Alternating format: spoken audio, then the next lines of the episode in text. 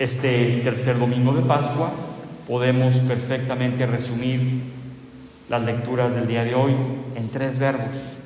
El verbo mirar, el verbo tocar y el verbo comer. Vemos cómo Jesús se presenta con los discípulos que estaban reunidos. Y dice el Evangelio que se quedaron todos mirando, se quedaron todos observando, llenos de espanto, llenos de miedo. No se atrevían a preguntarle si era él o si era un fantasma. Estaban todavía desconcertados. Cuando miramos a una persona es porque nos interesamos por ella. Y Jesús se interesó por sus discípulos y también los observó, también los miró. Cuando una madre de familia mira a su hijo, está mirando si está enfermo o no está enfermo. Cuando vas al doctor, el doctor te observa lo que le estás diciendo y la parte que tienes dañada que hay que curar. Es necesario mirar. En el mirar hay un intercambio de algo de nosotros hacia la otra persona. Y esto es lo que sucede entre Jesús y los discípulos. Jesús los observa, ellos lo observan y en ese intercambio de miradas comienza una cosa que se llama reconocimiento. Comienzan ellos a reconocer a Jesús. Como dijo Tomás el domingo pasado en el Evangelio, no voy a creer hasta no mirar las llagas de sus manos y de sus pies. Nosotros a veces somos como Tomás y somos como los discípulos. Queremos tener certeza de todo en base a la comprobación que hacemos de las cosas por nuestra mirada.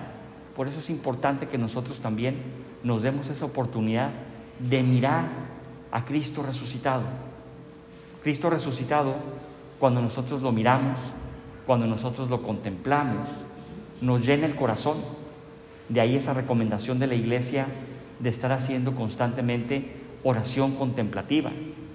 La oración de contemplación, la oración de observación del pasaje del Evangelio, del comportamiento de las personas, donde yo también me meto en la escena, me ayuda a afianzar mi fe, me ayuda a sentirme parte de algo, en este caso, parte del proyecto de salvación de Dios. La segunda cosa, tocar. Es necesario aprender a tocar a Jesús. Jesús les dice en el Evangelio, soy yo, tóquenme y convénzanse. El Señor quiere que nos acerquemos a tocarlo. Tenemos hoy muchas oportunidades para aprender a tocar a Jesús. Todos sabemos, por ejemplo, en este tiempo de pandemia, la necesidad de los abrazos. Un abrazo te conforta, un abrazo te alegra la vida, un abrazo te ayuda, un abrazo te consuela. El hecho de que nos toquemos es siempre una situación de ánimo. Y el Señor dice, tóquenme para que se convenzan. Hay que convencernos de la existencia del Señor. ¿Dónde podemos tocar a Jesús? Tocarlo en la Eucaristía. ¿Dónde podemos tocar a Jesús? Tocarlo en los necesitados. ¿Dónde podemos tocar a Jesús? Tocarlo en aquel que está a mi lado y necesita de mí. Aprendamos a descubrir al Señor resucitado a nuestro alrededor. Aprendamos a descubrir a Jesús resucitado en el rostro del que tengo enfrente. Y la tercera cosa, comer. Dice que Él para asegurar la credibilidad de los apóstoles les pidió de comer y le ofrecieron un trozo de pescado asado. Él lo tomó y se puso a comer delante de ellos. Jesús se puso a comer. En el comer compartimos. Cuando estamos comiendo, se comparte la comida, se comparten experiencias, se comparten momentos, se comparten situaciones. Nosotros nos reunimos a la Eucaristía para compartir el pan eucarístico. Comemos el pan de la Eucaristía, comemos el pan de la palabra de Dios, Siempre el comer es algo muy natural en nuestra existencia y el Señor nos invita a que también nos aprendamos a sentar a comer con Él.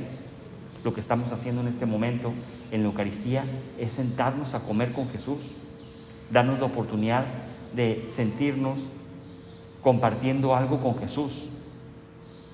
Hagamos este ejercicio en nuestra vida. Es un ejercicio espiritual que nos ayuda mucho a afianzar nuestra fe y nos lleva sobre todo a una cosa, al reconocimiento de Dios en nuestra vida. La primera parte del Evangelio dice que llegaron los de a contarles lo que había pasado en el camino y cómo le habían reconocido al partir el pan. Solo es el, es el lugar privilegiado donde podemos reconocer a Jesús en la fracción del pan, en el pan de la Eucaristía, en el pan de la oración, en el pan del diálogo cotidiano con Él. Ahí vas a reconocer a Dios. No busques a Dios en otros lugares. No busques a Dios en otras personas. No busques a Dios en otras ofertas. Busquemos a Dios en el pan de la Eucaristía. Busquemos a Dios en los sacramentos. En los sacramentos reconocemos a Jesús. Si estás casado o estás casada, reconoce a Jesús en el sacramento del matrimonio.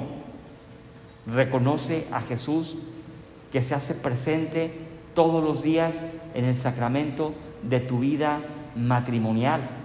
Allí está el Señor. Esa es la fracción del pan.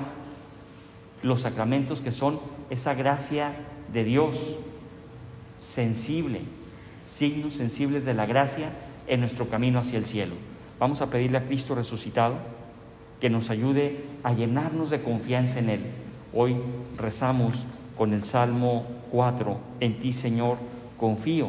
Y le fuimos diciendo al Señor, Señor, tú nos conoces, tú sabes quiénes somos, tú nos has sacado de los momentos complicados, tú nos has llevado por un camino de bendición, tú has estado con nosotros escuchándonos en las pruebas, no nos dejes solos, en ti Señor confiamos. Que esta sea nuestra oración cotidiana un ejercicio de confianza y un ejercicio sobre todo de reconocimiento a Jesús.